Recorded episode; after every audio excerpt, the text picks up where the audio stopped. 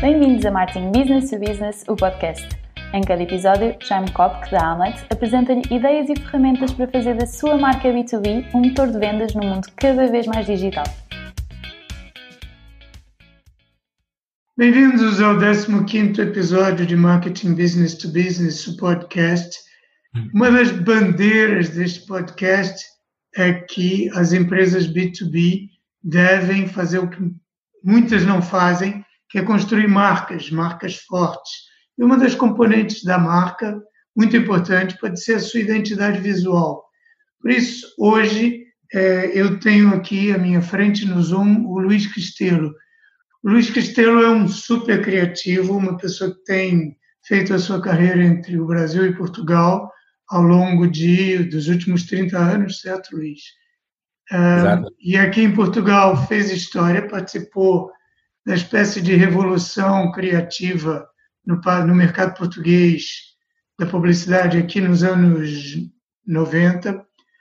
Um, e desde então tem se dividido entre Portugal e Brasil.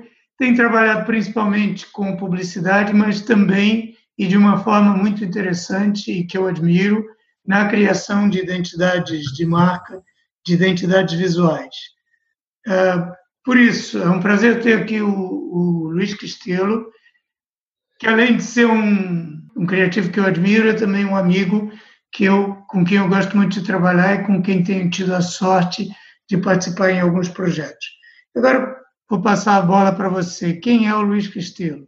Então, Jaime, é, em primeiro lugar, eu queria agradecer o convite, né, agradecer aos nossos ouvintes, né, e também queria falar que é um prazer enorme estar aqui falando contigo. Sempre admirei demais o teu trabalho, né? Pela, pela assertividade em tudo que você faz, pela competência, profissionalismo e muitas coisas. Bom, mas assim, o, o Luiz Cristelo, quem é, né? É, é um brasileiro gaúcho do, do, Pampa, Colorado, né? Torce para o Internacional de, de Porto Alegre.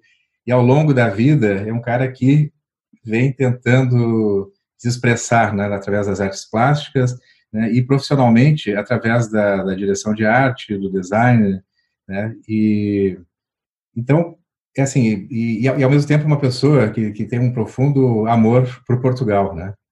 Aliás, é, Portugal foi um lugar importantíssimo na minha carreira, porque logo já nos, no começo dos anos 90, né, que eu tive o meu primeiro contato com, a, com essa terra lusitana, e, e foi um momento assim especial, tanto de vida quanto profissional, né?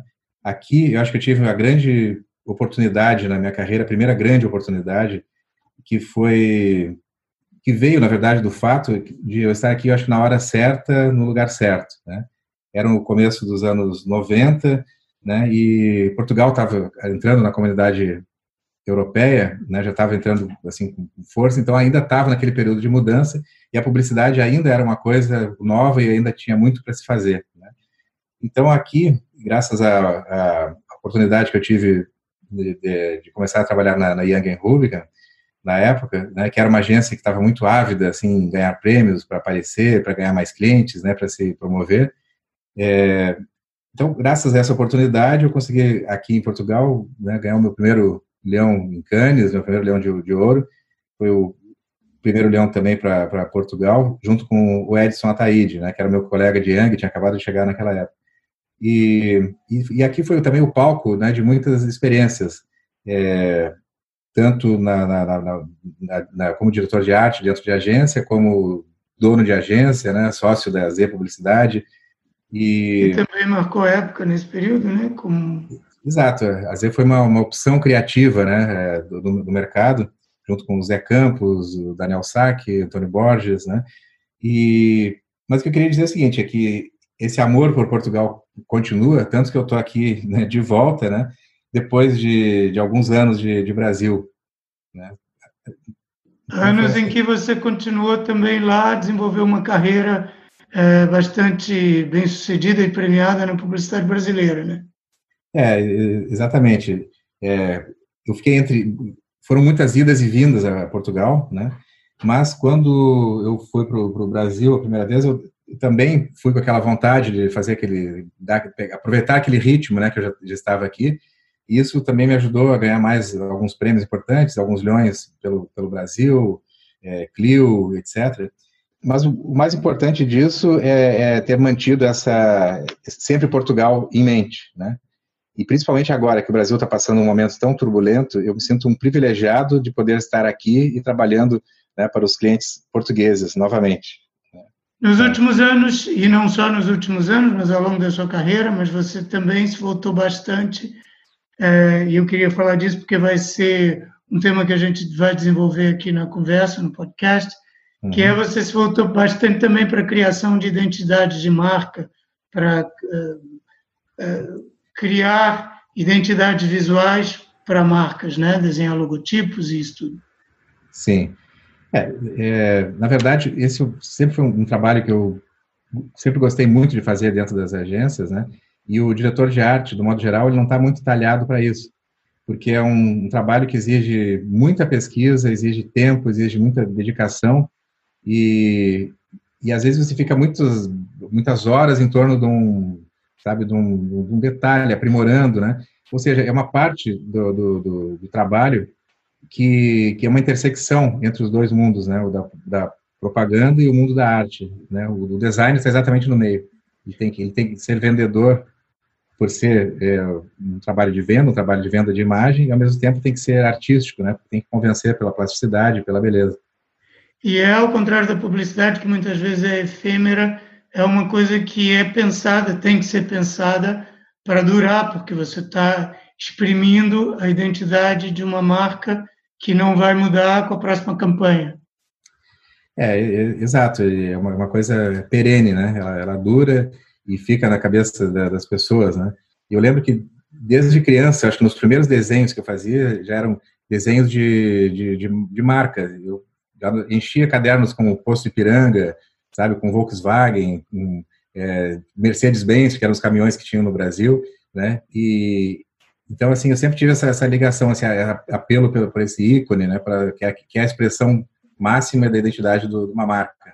Dentro desse período, obviamente, você trabalhou muito mais uh, o grande consumo, marcas de, uh, de carros, marcas de, de, de, alimentos, de roupas, de tudo que é grande consumo, mas você também uh, terá trabalhado campanhas business to business, ou seja, publicidade dirigida a, a outras empresas. Né? Do ponto de vista de um criativo, uh, é diferente? Há alguma mudança de atitude ou de cabeça que a gente tem que ter quando vai comunicar com uma empresa, em vez de com, com um decisor empresarial, em vez de comunicar com o consumidor? Olha, Jair, é, eu acho o, o que define né, um, um criativo assim, é alguém que tenta ter soluções criativas para problemas que são propostos. Né? Então, é, tanto melhor o criativo, como tanto maior for a sua capacidade de resolver criativamente esses, esses, esses problemas. Né? E no, no, mundo da comunicação, é, existem centenas de, de, possíveis problemas. Né?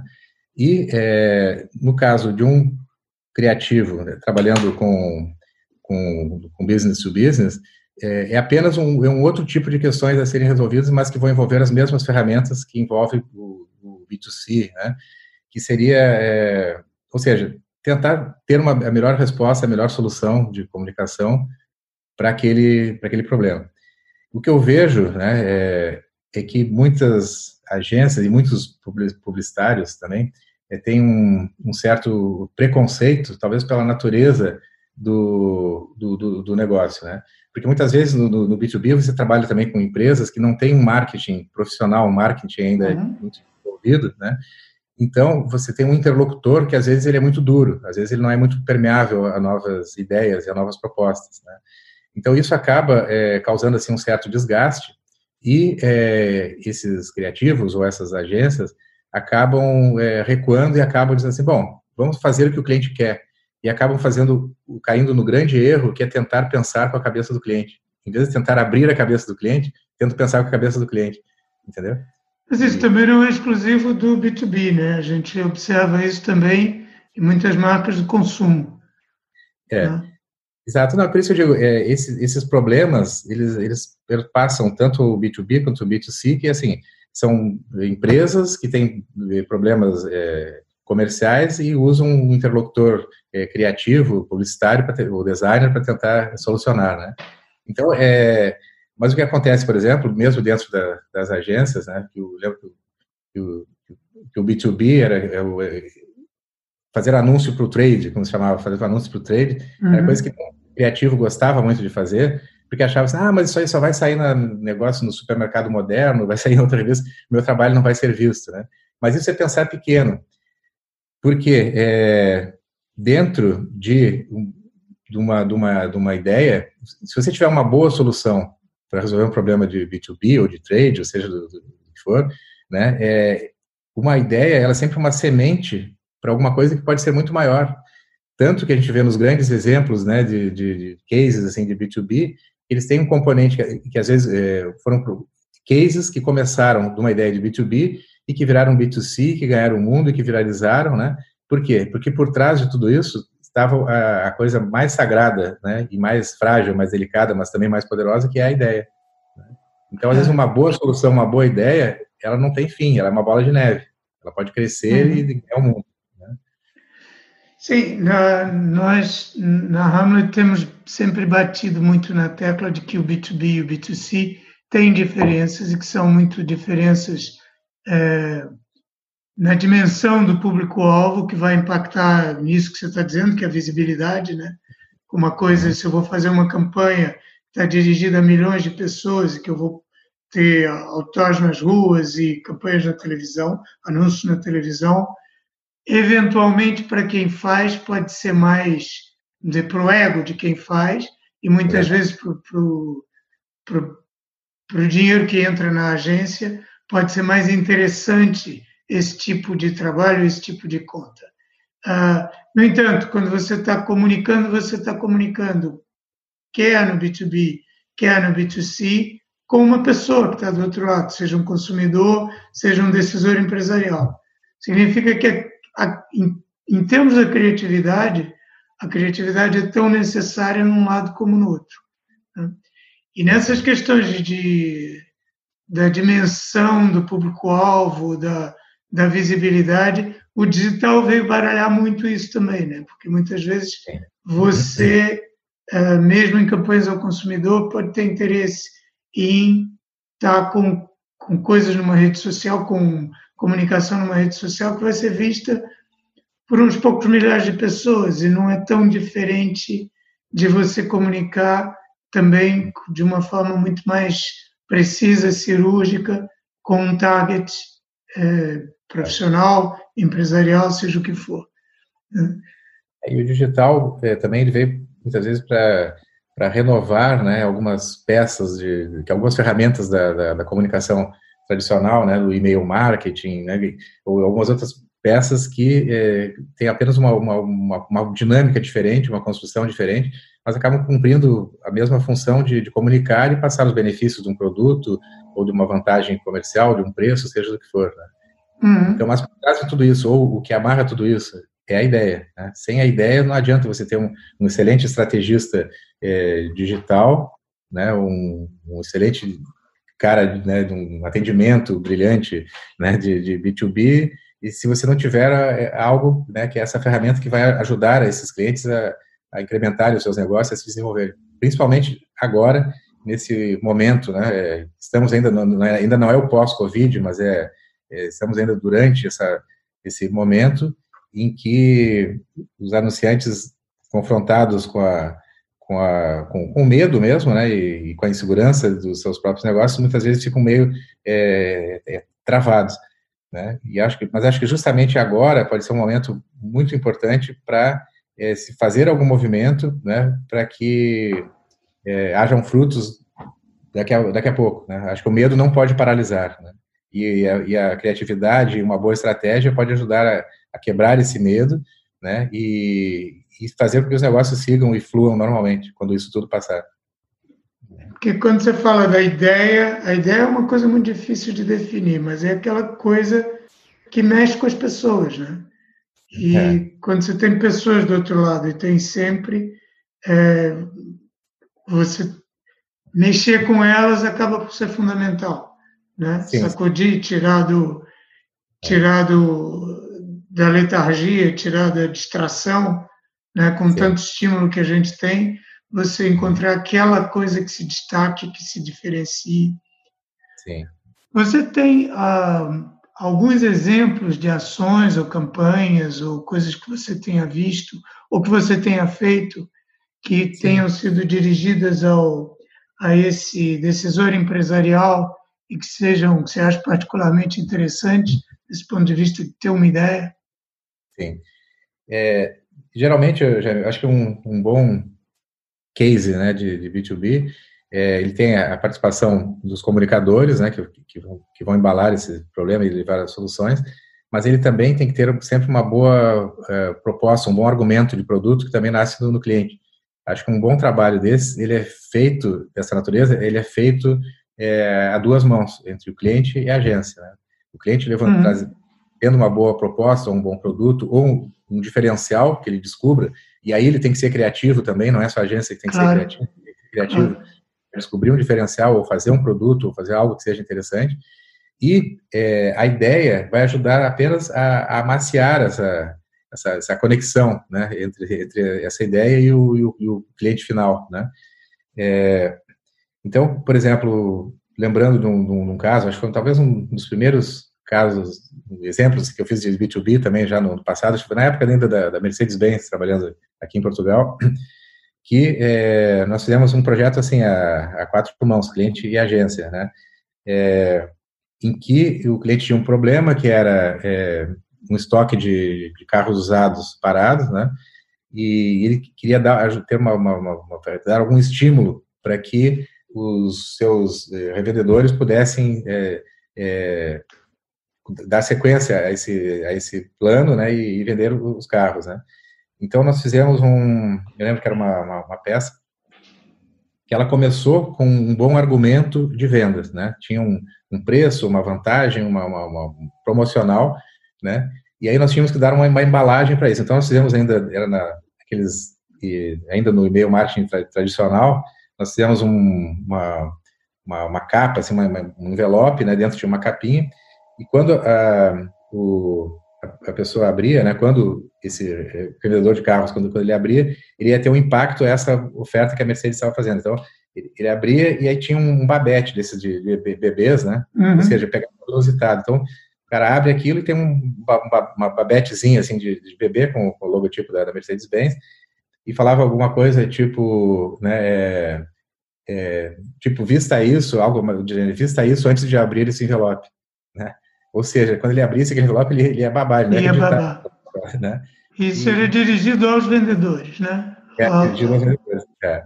Uhum. E aí, feito isso, é, porra, é, conseguimos que que os, os estoques todos fossem esgotados, né? Esvaziou o pátio, né? Claro. Sabe?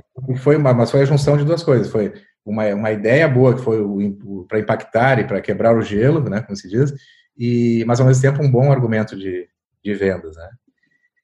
E teve um, um outro case também que eu, que eu me lembro, que foi estou buscando as coisas mais antigas, né, como a gente começou a falar dos 30 anos, lá nas origens, né, de, quando eu comecei a ter esse tipo de, de pensamento para o B2B. Eu, e, e, eu lembro também que foi um ponto em que uma ideia de, de B2B é, abriu para o B2C, né, e, e, e, cresceu assim a ponto de fazermos uma campanha também para o público final, mas mantendo a mesma raiz dessa, dessa ideia. É, quando trabalhei para a Galp, né, é, lá na, na Z ainda, é, comecinho da Z, é, a Galp tinha um, um, um problema que ela queria passar uma mensagem para as empresas de transporte, para, para os transportadores, né, que eram seus clientes, empresas de transporte, que tinham, é, faziam viagens pela, pela Europa, né, e para cada caminhão que atravessasse, que fosse para a Europa, tinha que atravessar, assim, a Espanha, então a Espanha era o ponto, ou de partida ou de volta, muitas vezes os caminhonistas vinham cansados, né, de longas viagens, tinham que passar pela Espanha antes de chegar para Portugal, uhum. e é, e a Galp queria comunicar, então, essas empresas que eles tinham, na época, eram mais de 100 postos Galp é, espalhados por toda a Espanha, na, nas uhum. principais estradas, né? Então, nós fizemos uma peça que foi dirigida primeiramente para essas, essas empresas, para comunicar esse, esse, esse, fato, né? E era um, um, folheto que dizia, tinham várias fotos, assim, perspectivas da, do ponto de vista da, do caminhonista, né? Aquela, aquela perspectiva da estrada, do estradão pela frente. Uhum. Então, várias, várias, dezenas de fotos dessa estrada, assim, em Alicante, Málaga, Madrid, Barcelona, Zaragoza, e sempre vistas essas estradas, e dizia assim, é, só quem passa horas e horas e horas vendo essas estradas é que sabe a importância dessa outra. Aí você virava assim a página, você abria e tava uma estradinha daquela assim entrando num posto Galp, sabe? Com aquela uhum. luz quentinha, assim, da tarde e tal, como sendo um lugar de, de acolhimento, né? E, e aí isso foi, foi, um sucesso, conseguimos comunicar e junto com isso também ia uma oferta de, olha, você tem desconto lá na, na nossa loja de tanto por cento, se você for português, blá, E, mas isso também gerou uma possibilidade de fazermos uma campanha também de imagem para a própria Galp, né? Dizendo uhum. assim, olha, estamos do lado dos nossos caminhonistas ah, na Espanha. Aí nós fizemos um filme com isso, animamos o folheto, né? Botamos, filmamos o folheto e virou uma peça também para o público geral, é, né? Para comunicação institucional. institucional. e comunicação é. de marca da empresa. É.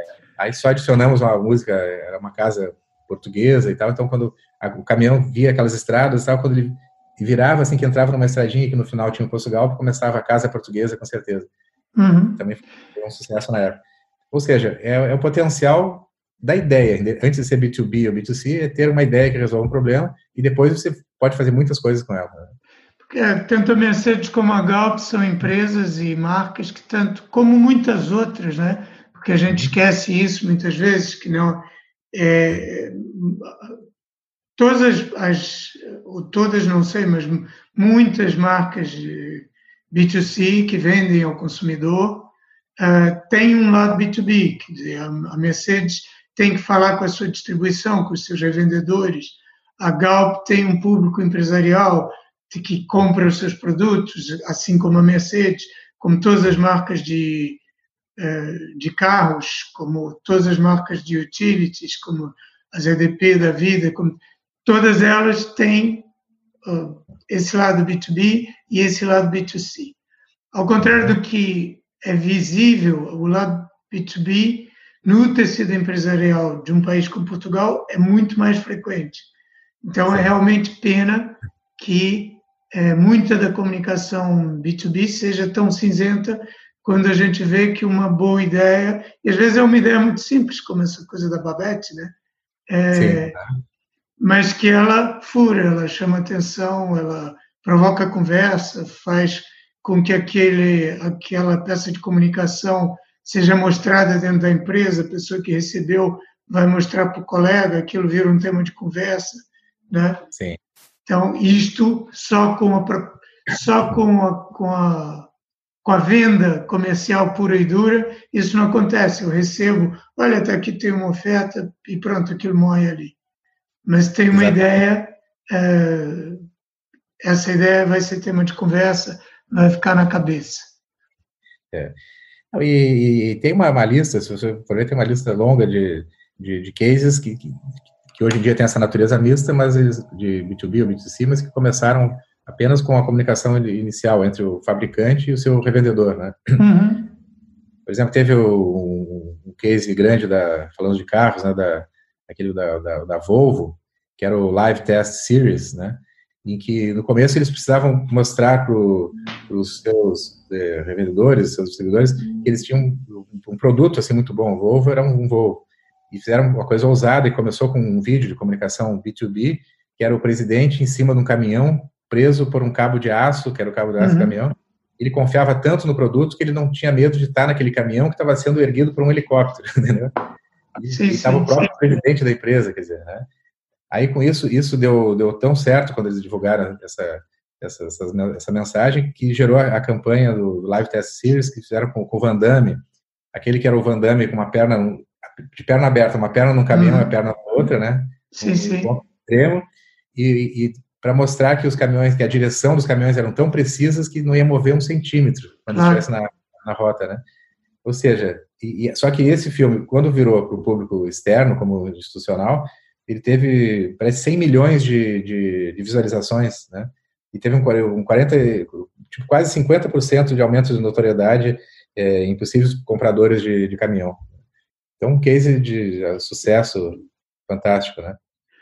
Nós vamos pôr nas notas do podcast os links para essas coisas e as imagens disso tudo. As é. imagens, se você tiver, né, Luiz? Uhum. Se ah, você, para a gente tá. pôr aí para o pessoal ver do que a gente está falando, porque essa coisa de contar, de contar anúncio e contar filme é melhor ver, né? Então vamos pôr nas notas é. do podcast, depois a pessoa pode ir lá clicar. Sim. E agora, mudando um pouquinho a agulha para o tema que eu, que, eu, que eu introduzi como sendo a principal, o pretexto para você estar aqui conversando com a gente dessa vez, que é a criação de marca. É claro que publicidade cria marca, né? Quando a marca faz grandes anúncios, como esse que você falou da Volvo, que nem vem na, na sequência de um posicionamento de muitas décadas de, de segurança, de fiabilidade, etc., ela está criando marca.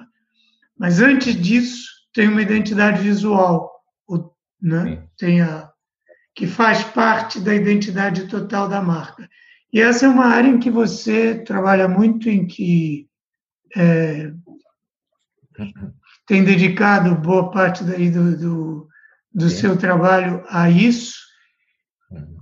Uh, qual a importância? Uh, eu queria te fazer duas perguntas. Uma é qual é a importância que você vê para a marca de arrancar com essa identidade visual forte? E depois é como é que você próprio aborda isso enquanto criativo. Mas começando aí pela primeira.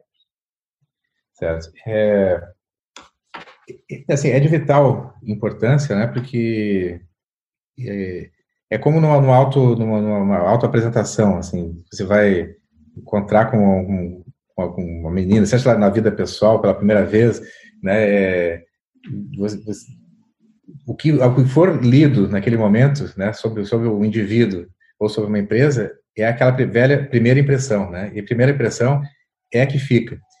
Tem até uma, uhum. uma máxima do, do Ashton Oliveto, que é um grande publicitário brasileiro, que ele diz assim, é, você não tem, você não, não, nunca vai ter uma segunda chance de causar uma primeira boa impressão. Uhum. então, assim, causar uma primeira boa impressão é aquele momento, a primeira impressão é a que fica, sabe? Depois você pode, no caso de uma marca, para causar uma impressão, você tem que se reinventar e você vai gastar mais, você vai ter que, é, sabe, fazer um movimento enorme é, para reconstruir uma marca. Isso também é possível, né? Mas, mas envolve mais tempo, mais dinheiro, né? Então, assim, é, é o cuidado básico que é, é a apresentação é, dessa, dessa marca, dessa empresa. Então, para isso, é, é, eu acho que tem, tem um método, né? Eu posso até depois falar um pouco sobre como é que, que eu faço, qual o método assim, que, que eu utilizo, né? Que, que foi é, foi o, a, foi um processo foi uma forma de cientificizar o que eu já vinha fazendo, né? Que eu, uhum mais ou menos dá um, um certo método. Tornar mais mas, consciente, né? É, mas o, o para mim, como profissional, como indivíduo, ele é, trabalhar com identidade visual, ele trabalha num, numa zona é, que para mim é muito interessante, muito confortável, né? Porque ela une, ela está entre o melhor dos dois mundos, porque ela é uma zona de intersecção entre o universo da publicidade, porque uma marca ela precisa vender, ela precisa transmitir valores também, então existe um processo de venda, e ao mesmo tempo é, ela faz uma intersecção com o universo artístico, que é todo o universo assim de, de valores sensoriais, né, intangíveis, né, que ao serem somados assim, aos valores racionais vão, vão se, forem, é, se essa equação for bem feita, eles vão conseguir um resultado é, equilibrado, forte, eficaz para essa, essa marca. Então, o, o designer gráfico, ele está nesse mundo que é uma intersecção entre, no meu caso, o mundo da, da publicidade e o mundo das artes. Né? E, então, assim, o que eu costumo, né, a forma com que eu costumo fazer, usando a experiência do publicitário, é assim, vamos, eu vou fazer um, um vou iniciar um projeto novo. Então, tudo passa pelo, por um bom briefing, né? Uhum. Tudo passa por, por, um briefing em que eu vou precisar é, saber ouvir e ter a, a perspicácia de já tomar nota de características essenciais né, desse produto, dessa, dessa, dessa, dessa empresa, para começar a fazer esse retrato. E é uma coleta de, de elementos, né? Então, nessa fase de, de, aproximação, é a fase que leva assim, a um diagnóstico assim, do que, que eu vou ter que, com, com, o que que eu, que fala sobre com o que que eu vou trabalhar, né? Passa, então, pelo, pelo histórico sobre é, qual é o core business da, da, dessa atividade, né? É, como é que é a sua concorrência, quais são os seus desejos, quais são as suas aspirações, é, quais são as suas intenções, vontades, quais são as metas, né? Onde ele quer chegar, né? Tudo uhum. isso faz parte dessa parte de diagnóstico, dessa parte do, do briefing, como que ela quer ser vista, né? E aí depois, e começando com isso, eu vou para uma, uma, outra fase que é, é eu divido assim entre uma, uma, uma fase depois de, do cliente ouvido e passar esse trabalho, eu vou para uma fase então com isso que eu vou começar a trabalhar esses dados e confrontar esses dados com o que já existe no, no mundo, com, a, com, referências de coisas já feitas. Uhum. Por um lado, eu começo a juntar é, informações né, é, de benchmark, é, o que, que é, a concorrência faz, com, né, com, com, que, que, elementos que elas trabalham, com que elementos que eles trabalham dentro desse universo. E, é, por outro lado, ao mesmo tempo, quer dizer, eu vou coletando informações né, para conhecer mais esse mundo, e ao mesmo tempo vou fazendo um exercício livre de tomar nota de tudo que, que, que eu acho que tem a ver, né? Então, uhum. botando tudo num caldeirão, né? Seja um, uma tipografia que, olha, essa tipografia aqui é bacana, isso faz parte do trabalho de pesquisa, né? Esse ícone, pô, talvez um ícone seja interessante, eu começo a jogar ícones que eu acho interessantes lá para dentro. É, sabe, um, será que isso vai ser um anagrama? Então, jogo anagramas. Então, vai, vai tudo entrando para esse caldeirão, né? O caldeirão das ideias, né? E, e que vai ajudar nessa, nessa equação. Né? E, e com tudo isso, eu estou sempre com aquela pergunta em mente, é onde que eu posso fazer algo que diferencie esse cliente de tudo que eu já vi, né, da concorrência, né, e, e, e onde eu posso impregnar uma personalidade nova para esse, esse cliente, certo? Então, é, a partir daí, iniciei então o processo de, de, de seleção, em que eu vou juntando os elementos e vou selecionando, e onde de 20 ideias ou, 50 ideias eu passo para 10, passo para 3, aí eu passo para duas, e dependendo do cliente eu até mostro assim, dois caminhos ou mostro um, um caminho, quando eu acredito muito, né, eu, eu acho que vai, mas mais ou menos o meu método é esse, né, diagnóstico, é, pesquisa, que é a parte racional, a intuição, né, que é a parte emocional, e até chegar nessa, nessa equação, para resolver essa, essa, equação da melhor forma. Eu já tenho tido é, oportunidade, nós já tivemos a oportunidade de fazer alguns, alguns trabalhos desse de criação de identidade juntos e é muito interessante ver é, como esse processo, aquilo que dá origem, é uma marca que não só diferencia, porque sim, quer dizer, não é uma diferença qualquer, uhum. mas é uma diferença que traduz realmente a identidade que é estratégico para aquela marca ter, né? Certo. Porque se aquela é, porque aquela marca, obviamente, ela tem que comunicar, ela tem que comunicar de uma forma não verbal e às vezes Sim. muito sutil, hum? aquilo que é, que é importante é, que vai criar um território próprio na, na mente do cliente para aquela marca, que vai dar o direito àquela marca de ocupar um espaço próprio no cérebro do cliente. Né? Ela vai abrir um, vai ali abrir um espacinho para ela. E ao mesmo tempo, pode, depende, né? Há marcas que são, vamos dizer, que são containers muito amplos, em que depois você não sabe muito bem o que, que vai caber ali. Então elas têm que ser muito têm que ser muito abertas, mas outras que já têm que nascer muito ricas de uma certa uma série de elementos porque tem que comunicar é, os é, atributos do produto, tem que comunicar uma atmosfera, tem que comunicar uma emoção, um sentimento e tudo e tudo aquilo está ali já embutido visualmente. É. Né? Exatamente. É, seja uma empresa de vinhos ou de automóveis, um escritório de advocacia, um salão de cabeleireiros, né? É, é, o, tem que ter, o nome já diz marca, né? Então, de alguma forma, pelo menos em português, é, é, é uma coisa que, que vai, vai marcar, ela vai, ela vai causar uma, uma, uma impressão, ela vai causar um, uma marca indelével, assim, em quem for exposto àquilo, seja para o bem, seja para o mal, né? Claro. A pessoa tem uma reação adversa, diz, nossa, que coisa de mau gosto, ou então, assim, pô, que, que, que interessante, né? Isso me, me, seduziu, me cativou, né? Tal, talvez eh, não consiga expressar, verbalizar por quê, mas pode ter algum componente ali, alguma coisa que o, que o designer usou que ajudou assim a, a abrir aquela porta, né? Com a e, comunicação do, com esses valores, né? E traduzir aquilo que aquela marca é, né? É interessante você descrever esse processo, porque aquilo que eu noto muito e, e aqui estou falando especificamente no nesse setor B2B do, do mercado empresarial, que é muitas empresas fazem, uh, tratam, ou seja, há mais empresas que têm tratado da sua parte visual do que da sua estratégia. E o que, que a que, que isso leva?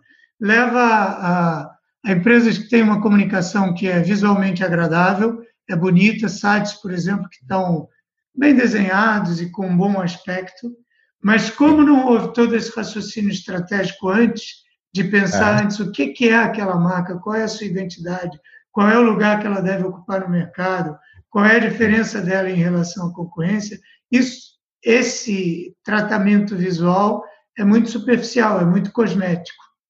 Exatamente. É uma coisa que não tem, que não comunica nada. Simplesmente diz, ok, essa marca está bem vestida, mas ela está bem vestida como outra marca qualquer. Ela não está bem vestida de uma forma como só ela poderia se vestir. É, é porque assim, acho que o, o trabalho de, de, de, de, marca ou o trabalho do, do designer, enquanto alguém trabalhando para a marca, né, ele ele está só mostrando através dessa marca a, a pontinha de um iceberg, né, que, é, que, que, deve ser trabalhado né, com, com, com outros profissionais dentro de uma estrutura, dentro de uma agência, que vão ajudar a mostrar para o público final todo o restante, tudo que está por baixo daquele, daquele iceberg. E o que está por baixo, o que faz parte da, daquela essência, ele já ele tem que estar tá traduzido na, já naquela pontinha, que é o primeiro ponto de contato. Então, sim. as pessoas veem a pontinha do iceberg, mas a gente tem que lembrar que temos que trabalhar todo aquele, o que está por baixo da linha d'água. Né? E a Esse marca é um... visual, a marca será uma síntese visual tão rica quanto possível daquela, é. da, daquela, daquelas dimensões todas que a marca tem. Né? É, então, esse, e, esse trabalho que junta é, o trabalho de, de, identidade visual mais o trabalho de, de, de pensamento né, para a construção dessa marca é o, o trabalho de, branding, né? Uhum. E, né, que você faz na, na, na Hamlet, nós já podemos dar alguns passos nisso com alguns clientes também, e, e é isso, é uma, uma construção é, progressiva é, de valores, né, de modo a traduzir a, a, essência daquela empresa, daquele projeto, e criar empatia com os consumidores através disso. Com os consumidores, ou aqui no caso, com os decisores empresariais. É, ou com os decisores, exatamente. Né? Que acaba por ser um processo parecido. É. Ok, Luiz, é, estamos chegando aqui quase naquele momento em que o Zoom vai deixar cair a chamada, então vamos ter que parar a conversa por aqui. É, como é que as pessoas podem saber mais sobre o seu trabalho, sobre você, se elas precisarem se informar mais sobre o Luiz Cristelo, onde é que elas vão? Certo. É, eu tive um, fiquei muito low profile ainda enquanto estou desenvolvendo essa essa parte, né? Porque eu queria ter mais cases de experiência a ponto de, de poder viabilizar, a ponto de mostrar isso, né? É, mas algumas elas podem procurar a Hamlet, né? Já temos coisas feitas na Hamlet, pode o Jaime até poder recaminhar para mim, né? Mas eu estou no momento construindo a minha página do, do, Instagram e do site. No caso do site artístico é simples, é Cristelo com C H R I S T E L L O, Cristelo com dois L's, .com.br, tem a parte é, artística, né? E em breve vai estar então esse, esse resumo dessas, dessas, desses anos de trabalho de identidade visual também, né? Eu só queria deixar um, um recadinho final para marcas ou para quem estiver nos ouvindo, que tem alguma empresa, né? É, é que nesse momento também do, do, do, mundo, né? É importante também que, que ao desenvolver a sua marca, você e ao passar os seus valores, é sempre tente passar um, um comprometimento com, com, com, a evolução, né? tanto do seu negócio quanto contribuir para a própria evolução é, humana, né? evolução também do, dos seus clientes, né? E para isso, é, ouçam sempre o, os sinais que vêm das suas plataformas é, de contato, né? Tanto online quanto offline, e para ouvir também o que o, seu cliente pensa, né? É, uhum. Sobre o mundo, né? E sobre você também, sobre como quanto claro. você. Né? Ou seja, é, é, ouvir e adaptar-se, né? Para que você consiga uma coisa principal, que é antecipar-se. Acho que no momento agora, quem sair na frente vai ganhar muitos pontos. Quem anuncia em momentos de crises tem cinco vezes mais chances de, de, de, de crescer como, como marca, né? Muito bem, a marca é mais importante do que nunca e a marca é essa ponte, né? A ponte para quem está do outro lado, por isso a gente perceber quem está do outro lado e perceber, e é uma ponte também para o que está lá na frente, né? Certo. A gente antecipa esses sinais e a marca pode ser essa ponte para lá e a comunicação. Exatamente. Tá certo, então? Muito tá bem. Luiz, um grande prazer é, conversar com você mais uma vez. Um, então, um, quem quiser, quem tiver gostado dessa conversa, espero que tenham gostado. Uh, não se esqueça de partilhar o podcast com os amigos, de recomendar, de deixar um bom review, de partilhar, de deixar o seu comentário, dar um feedback para nós. Se quiser mais saber mais sobre a Hamlet, vá a hamlet.pt. Chegando lá, pode assinar a newsletter Universidade B2B, que é a nossa newsletter, com informações e dicas sobre tudo do marketing B2B. E é isto, e no, não, continue a, a nos ouvir. No próximo episódio estaremos aqui de volta daqui a uns 15 dias, mais ou menos. Luiz, mais uma vez, obrigado. Eu que agradeço, um grande abraço a todos, tá bom? E olha, a marca Luiz Cristelo, ela está, eu vou passar para Hamlet. Então quem quiser falar com o Luiz Cristelo pode falar com o Jaime que ele me acha. Tá bom, combinado. um abraço, Jaime. Muito obrigado. Um abraço a todos. Abraço.